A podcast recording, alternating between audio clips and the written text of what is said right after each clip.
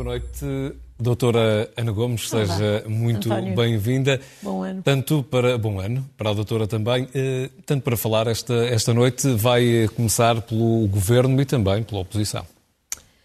Pois porque hum, temos este desenvolvimento do questionário que, que não é fiscalizado por nenhuma entidade externa, é secreto, que é um instrumento, como foi dito por Carlos César, é só um instrumento mais, mas não diminui em nada a responsabilidade que é exclusiva de quem compõe o governo. O Primeiro-Ministro e, eventualmente, os ministros em quem delega uh, cooptarem outras pessoas. E que, e que tinham que fazer o seu trabalho. Aliás, neste caso até, por exemplo, nós vimos o Primeiro-Ministro a defender publicamente Miguel Alves, não obstante ele saber que ele tinha, estava envolvido em processos judiciais. E a mesma coisa em relação à, à outra senhora Carla Alves, que ocupou uma Secretaria de Estado por menos de 26 horas. Isso era sabido do Primeiro-Ministro e da Ministra da Agricultura. E, portanto, não era por falta de fazer, saberem, e deles, está escrito num papel em resposta a um questionário, que foi feita uma avaliação politicamente errada. Até que ela foi corrigida por pressão eh, da intervenção do resto do, este, da opinião pública. Este questionário não desresponsabiliza o Primeiro-Ministro pelas escolhas anteriormente, anteriormente feitas? Não desresponsabiliza. Mas eh, eu também gostava de falar da oposição porque aqui, porque a governação, a boa governação, tanto depende do governo, da atuação do governo, como da oposição. Em democracia é assim. E a, oposição também não está bem. Em particular, o primeiro o principal partido da oposição, porque é evidente que esta história da Operação uh, Vortex, que afeta um presidente da Câmara de, do PS, o atual, de Espinho, e o anterior, que era do PSD e que era até vice-presidente na Assembleia da República, que foi, de repente, entretanto, finalmente suspenso pelo líder do PSD, numa entrevista aqui com o Bernardo Ferrão, que eu vi e que me, e que me deixou muito inquieta sobretudo pela, pela eh, reação abespinhada às, às perguntas óbvias que Bernardo Ferrão lhe fez e que, tinha que ser, e que tinham que ser feitas. E que, obviamente, têm a ver com o esquema de ajustes diretos para contratos de fornecimento de serviços jurídicos por parte do, da empresa uh, de advocacia de que uh, Faz Montenegro fazia isso, parte. Montenegro, é, é, evidente que isso tem que ser questionado. Uh, para já, havia, havia uma situação que, de resto, não se prolongará agora, mas que se prolonga com outras, outras empresas de um, sociedades de advogados que têm advogados que são também, simultaneamente, deputados à Assembleia da República. Eu disse aqui várias vezes, volto a dizer, não acho que o papel de membro de governo ou de, ou de, ou de deputado sejam seja compatível, compatível com, com, o exercício com o de outra profissão. No... Eh, enquanto são deputados ou membros do governo, não podem ter outras profissões, não podem estar a ganhar plebés, como aconteceu, sabemos, não só com Pinho, com mais, sabemos que, que havia muitas formas do pagamento de fazer, não é? Paulo Portas é bem exemplo disso, enfim, João Barroso e por aí fora. E, e, e, portanto, estas questões não podem ser pura e simplesmente afastadas com um não admito o, a, a, a, a, disponibilidade para o escrutínio é essencial e, portanto, preocupa-me isso. Bom, e também me preocupa ver nesta, digamos, o, o, o Primeiro-Ministro, que devia ser o primeiro, de facto, a contribuir para a transparência num arrepio de caminho, neste momento, ele e o Presidente da República estarem a impedir que se divulguem o que custou, uh, uh, uh, custaram as viagens para irem à bola ao Qatar. Eles e outros membros do governo. Quer dizer, como é que nós podemos ter eh, confiança se de facto, e em relação, a, a, neste caso concreto, a, a, despesas do Estado, feitas em nome do Estado, e há uma indisponibilidade para revelar essa transparência. Aqui a transparência tem que ser em todos os, os quadrantes e eu continuo a exigir que ela se faça. Muito bem, vamos uh, seguir para benefícios uh, fiscais uh, em, em, Portugal. Uma, uma, segunda parte deste espaço de, de comentário esta noite. Porque tem a ver com o caso de, que foi um, objeto também de grande debate nestes últimos dias, da tal Secretária de Estado de Turismo, Rita Marques, que ia trabalhar para uma empresa a que tinha concedido entretanto, um estatuto de utilidade turística e, portanto, benefícios fiscais. E que não viu qualquer incompatibilidade em a falta de sentido de, de um ético é total, além da ilegalidade, que foi de resto também até anotada pelo próprio Presidente e pelo Primeiro-Ministro. Uh, mas um artigo muito interessante da, da economista uh, Susana Peralta esta semana no Público uh, diz alguém viu a justificação que foi invocada. É uma, é uma justificação em juridiquês, para ninguém perceber qual é a justificação do tal Estatuto de Utilidade Turística que dá benefícios fiscais. E, e a, a, Susana Peralta conclui que só em, no, no ano de 2021 se deram qualquer coisa como 13 mil milhões 13 mil milhões em benefícios fiscais. Uh, e estamos a falar de uma floresta de benefícios fiscais. 542. Sabemos que já desde Mário Centeno, Ministro das Finanças, constituiu-se uma comissão de inquérito para, para, para, apurar o que se passava e concluiu que não havia justificação para a maior parte destes benefícios fiscais. Ora bem, agora que o Primeiro-Ministro finalmente acabou por aceitar que era preciso reavaliar estes benefícios fiscais concedidos à tal empresa UOL pela, pela eh, Secretária de Estado do Turismo, Rita Marques, eu acho que se tem que ir mais longe. Tem que se verificar todos os benefícios fiscais que foram concedidos nestes últimos anos, designadamente por a equipa de que, que ela integrava, que era a equipa de Cisa Vieira. Cisa Vieira, que legalmente uh, voltou à atividade de onde vinha, que era a advocacia, embora tenha ido para outro escritório, mas que hoje, portanto, legalmente, pode ir tratar de, de, de assuntos de empresas que tutelou, tutelou. Na, como Ministro da, da, Economia. Ora bem, e nós estamos aqui a falar de muito dinheiro, porque para uns terem benefícios fiscais, portanto, borlas fiscais, estamos a falar de fundos imobiliários, por exemplo, que puxam os preços da habitação para cima, como sabemos. Estamos a falar de, de empresas, empresas muitas delas poluidoras, não é? Os vistos, grandes empresas, uh, pequenos vistos gold, residentes não habituais, os nómadas digitais que até podem nem residir cá, não é? Podem residir em qualquer parte do mundo. E tam, há aí muita gente que se diz liberal que está muito incomodada com o dinheiro que o Estado afetou à salvação da TAP, 3,2 mil milhões, que são para se recuperar. Mas estamos a falar em benefícios fiscais, qualquer coisa como 4, 4 TAPs por ano. Por ano. E, e sem recuperação. E sem, ruído, pode continuar. e sem ruído nenhuma das partes relativamente não, a isso. E, e, e há esquemas perfeitamente fora de controle. O CIFID, por exemplo, um esquema de benefícios fiscais que é dado a empresas que dizem investir em investigação. Não há qualquer controle, está demonstrado. Isto não pode continuar. E, portanto, isto tem que ser e há, e, também. E neste aspecto, há um antes e depois da maioria absoluta ou a forma de estar e de agir é a mesma? Não, a não, melhorou, vimos, não vimos nenhuma alteração nesta matéria. Não vimos, e é, e é, exatamente por isso que isto tem que ser agora reavaliado e tem que ser revistos uh, todos estes benefícios fiscais, porque para uns terem benefícios fiscais e, portanto, não pagarem impostos, pois sobrecarregam, olhem, quem trabalha os rendimentos de trabalho, as pequenas e médias empresas que não têm escapatória, porque as que têm lá esquemas de sanduíche na Holanda e em Malta, etc., essas têm, muitas delas têm benefícios fiscais, é e isto não pode continuar. Continuamos a falar não só da atuação do Governo, é mas também da inação por parte da, da oposição. E da, exatamente, e da, e da, e da própria, e em sede da Assembleia da República, e de inação da oposição, porque infelizmente muita desta oposição é perfeitamente é conivente, foi conivente na atribuição ao longo dos tempos destes benefícios fiscais que ninguém, que é tal floresta que ninguém jamais controla e que não quer parar. Isto tem de absolutamente ser revisto. E e há forma de o fazer? Claro que há, se houver vontade política, e é para isso que nós, cidadãos, servimos. Que diabo? É que nos estão a roubar a nós para dar benefícios fiscais a quem não precisa, estamos a roubar a todos nós, cidadãos, que pagamos uma carga fiscal, muitas vezes a nível confiscatório, Como é que a nossa opinião pública não está suficientemente informada, não quer estar Esta área é feita com esta opacidade por aqueles que se dizem peritos em questões fiscais, exatamente para reduzir o escrutínio, para impedir o escrutínio.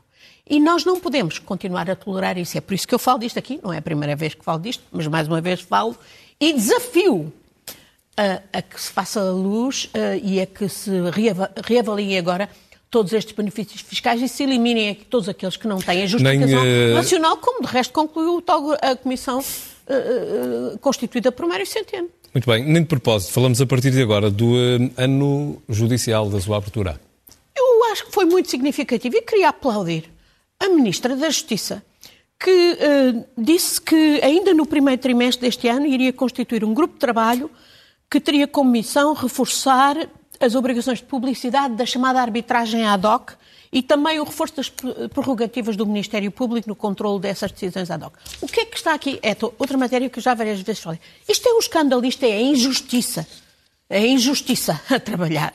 É, são tribunais arbitrais ad hoc, não estaduais, compostos por árbitros que nós não sabemos quem são, com advogados nomeados pelo Estado, nós não sabemos quem são, porque isto foi alargado no tempo de Sócrates às ações administrativas. Portanto, PPPs, grandes contratos públicos da ferrovia ou quer que seja, podem ser, qualquer litígio vai para estes tribunais arbitrais.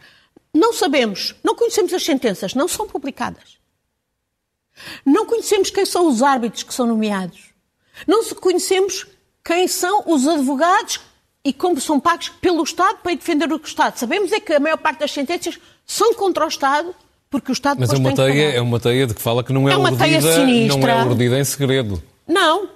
E a senhora Ministra sabe, tanto que não lhe dou as mãos e, e faça rápido, porque isto há um lobby poderosíssimo. Ela vai ser, obviamente, cilindrada por um lobby, é o lobby da chamada Associação Portuguesa de Arbitragem, onde, resto, onde fica o centrão, Dr. José Miguel Júdice e, olha, outra vez, Cisa Vieira, uh, e que obviamente têm interesse e, e, é um esquema de corrupção, porque nós sabemos, por exemplo, aquele uh, juiz Luís Neves no Tribunal da Relação, que estava envolvido a não só em ceder as instalações do Tribunal da Relação para fazer um julgamento em justiça arbitral, ad hoc, como, obviamente, na perspectiva de um dia ir ganhar dinheiro como árbitro na justiça arbitral ad hoc. Isto não pode. Isto tem um impacto brutal nas contas públicas. Há uma privatização Estamos, da. Sabe, sabe quanto é que eu. A, a, a, jornalista Inês Serras Lopes, há um Sim. ano, fez um, um brilhante eh, estudo sobre isto. E o, o, que eu concluí daquilo tudo é que são cerca de mil milhões por ano que o Estado paga e ninguém tem controle nenhum, a começar pela própria Justiça. Estão a gozar connosco. Mais uma vez. Não é possível que isto continue. E, portanto, senhora Ministra, tem todo o meu apoio, não lhe dou as mãos e atuo rápido. E vai, ela vai precisar de apoio porque, sem dúvida, que o lobby é poderoso. Voltando a, a falar de dinheiro, de bastante dinheiro, olhamos para a indemnização que foi eh, paga a Alexandra Reis e, pelos vistos, ninguém soube, ninguém viu, quase que não tinha acontecido, não tivesse sido detectado. Ouça, hum, na vida, no, na, no, no setor privado, isso é o para o nosso cada dia. Mas isto constituiu, de facto, uma indignação para o conjunto dos cidadãos, sobretudo porque as pessoas estão. No, no, percebem que está o Estado a pôr dinheiro na TAP, como digo, bastante inferior àquilo que se perde por outras vias, mas, uh, mas sobretudo porque as pessoas estão a viver aflitas com o impacto da inflação. E é isso que explica a revolta social e que vemos professores e outros setores profissionais na rua. E aí o governo tem que atuar. Uh, o Primeiro-Ministro já fala da importância da contratação eh, coletiva, da, da, importância da aprovação da agenda de trabalho. Digo, mas a questão é traduzir isso rapidamente em medidas para as pessoas, que não sejam medidas assistencialistas e que efetivamente tenham, tenham reprodução em, em em políticas concretas de aumento das de, salariais. Anunciadas por um Primeiro-Ministro que tenha acabado de chegar ao desempenho do cargo. Exatamente. E, e, exatamente. Não é por acaso que estas questões não foram resolvidas antes, não é? Porque não houve vontade política. E são questões que, obviamente, implicam não apenas os ministérios setoriais, mas o Ministério das Finanças, porque elas implicam uh, reestruturação de carreiras, uh, incentivos financeiros uh, e políticas. Habitação. Se a habitação é prioritária, como diz o Primeiro-Ministro agora, muito bem, olha, para já começar por acabar com as tais borlas fiscais a fundos imobiliários, aos vistos gold, aos residentes não habituais, eh, às operações em criptomoedas, nómadas digitais, tudo isso. Olha, seguindo até o exemplo do Canadá. E depois ter políticas públicas, por exemplo, que não sejam de crédito, que de facto fomentem a habitação, que não sejam apenas. Eh, quem tem feito a política de habitação neste país tem sido os bancos com a lógica deles, obviamente, que não é a da habitação agrava, social. E que se agrava nesta altura a cada, vez que, a cada mês que passa. O Estado tem um banco público, que é a Caixa Geral de Depósitos, podia bem afetá-lo, exatamente, a, como na Alemanha, apoio até do, do PRR e não só, para uh, e muito mais significativo do que os 2,7 milhões, mil milhões que estão previstos, para de facto a habitação social e rápida. E há meios hoje de construir rapidamente e com qualidade, até em, em esquemas pré-fabricados, etc. Se houver vontade política, naturalmente. Que foi o que não houve até agora. E não apenas, e o, o, o anúncio de, não apenas o anúncio de, de vontades. E depois uh, também intervir para evitar, por exemplo, despejos como o que ainda na semana passada foi anunciado uma família da Amadora. Isto não pode ser. E, e, e temo que, que estejamos perto a ter muitas situações dessas, porque as famílias estão apertadas e não conseguem pagar. Nem as rendas, nem, nem as prestações ao banco. Uh, olhamos a partir de agora também para um tema que muito lhe diz, uh, Luanda Leaks. Sim, estamos a fazer três anos sobre o Luanda Leaks. O Rui Pinto, que é também o autor da, das revelações do Luanda Leaks, como foi do Futebol Leaks, está a ser julgado, como sabemos.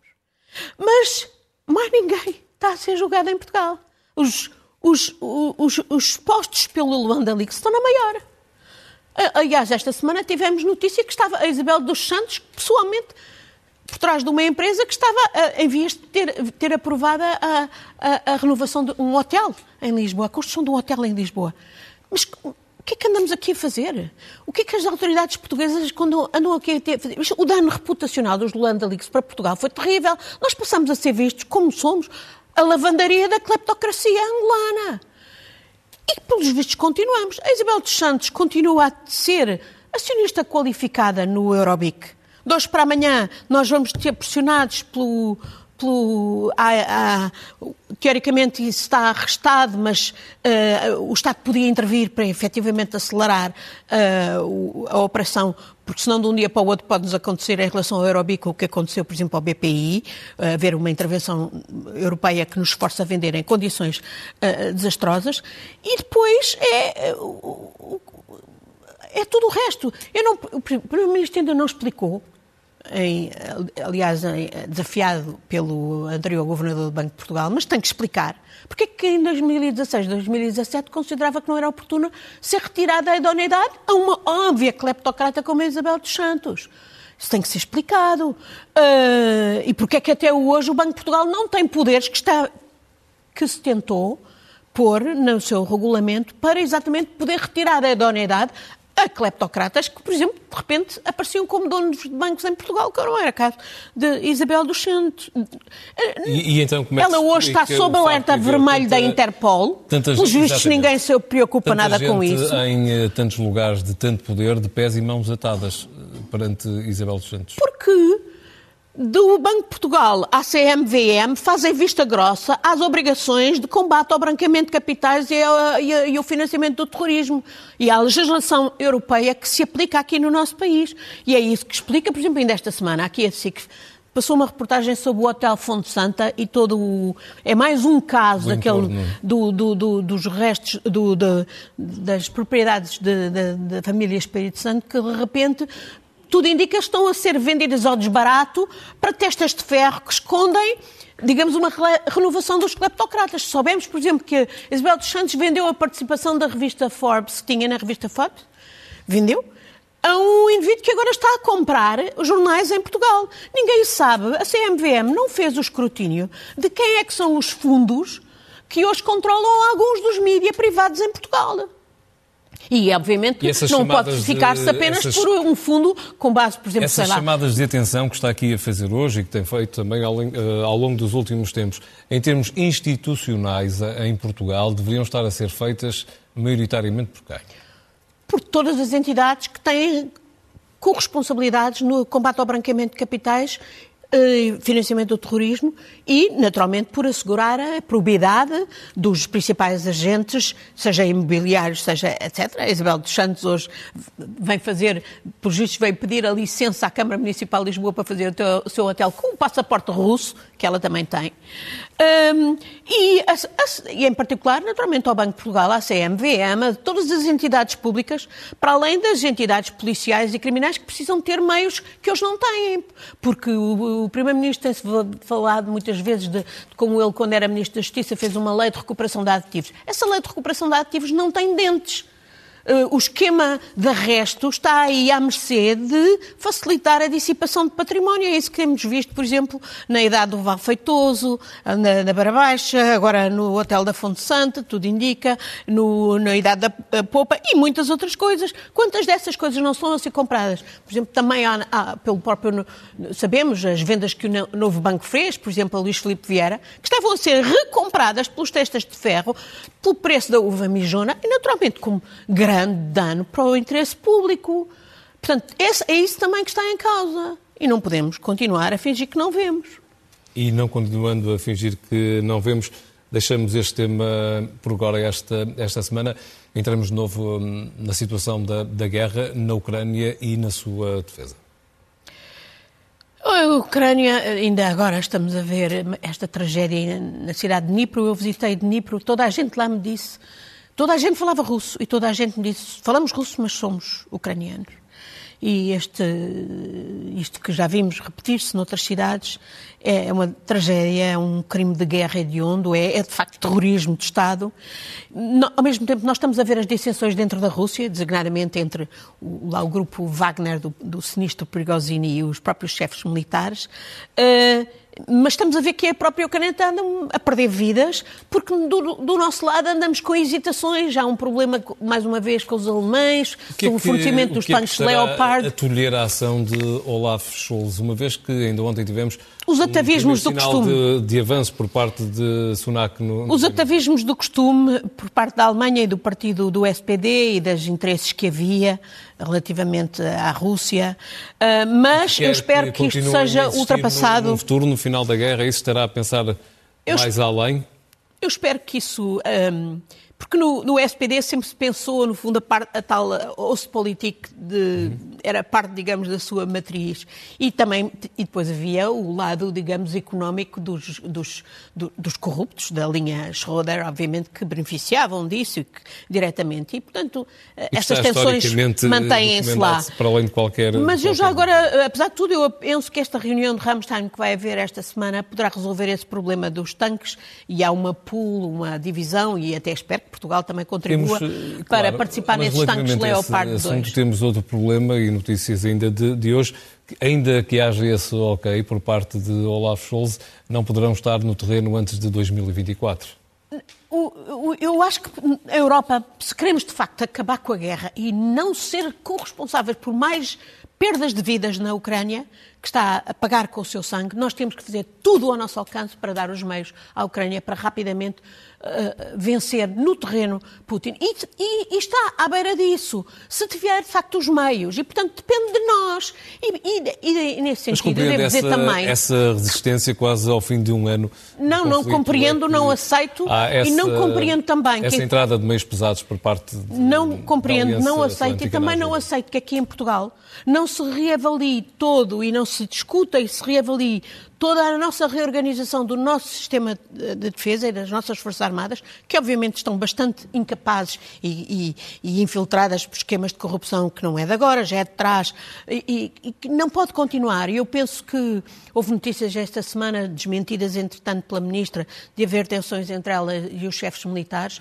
Eh, eu penso que a Ministra é uma mulher muitíssimo capaz, conhecedora, que merece todo o apoio e, e aqui, sem dúvida, nós precisamos absolutamente que haja uma atenção política também ao nível do, do Governo, do Primeiro-Ministro e da, da, da, Assembleia da República, para de facto reorganizar as Forças Armadas, para sermos capazes de estar ao nível do que se nos exige, desde logo uma relação de na participação do, do, próprio país para com as Forças Armadas que, que tem, à luz do que temos e vindo. E não só para proteger as nossas próprias infraestruturas anos. críticas, para nos defendermos, por exemplo, em, em, em matéria de ciber, de ciberataques, um, para proteger o nosso mar, com todos os recursos hum, extraordinários que o nosso mar tem, estratégicos uh, e até biológicos, etc. Portanto, nós temos que reorganizar as nossas Forças Armadas, temos que as equipar devidamente, temos que as uh, preparar e treinar devidamente e não podemos andar neste desinvestimento manhoso dos últimos,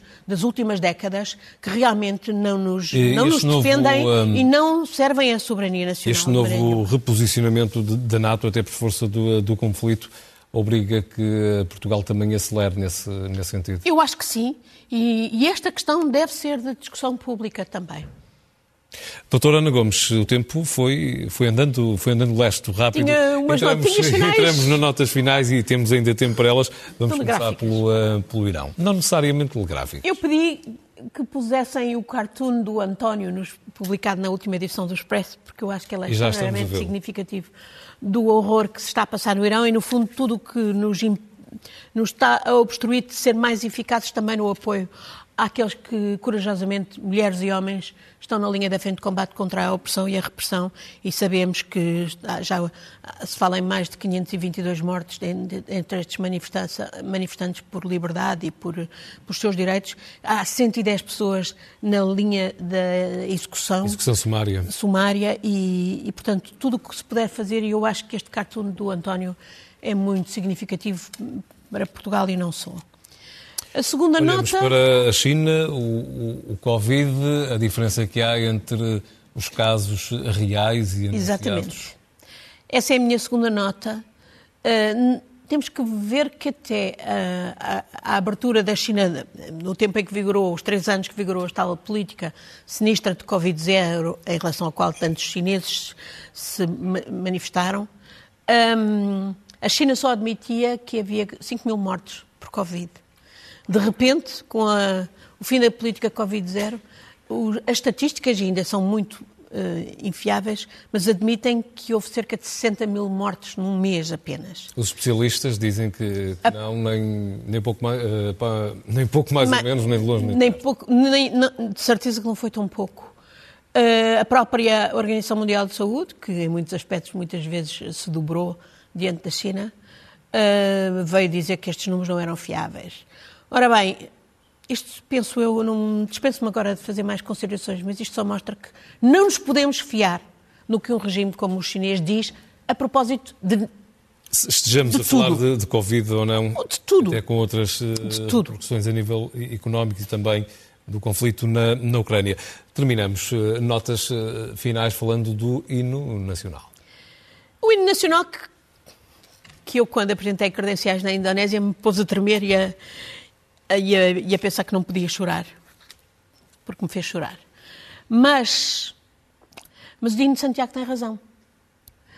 Uh, a letra não faz sentido. Aliás, o que o Dino de Santiago diz agora, já disse o escritor Alçada Batista, que era suspeito de ser de esquerda, em 1997, aliás, num discurso de um dia 10 de junho, em que lhe foi pedido que fizesse o discurso principal pelo Presidente Jorge Sampaio.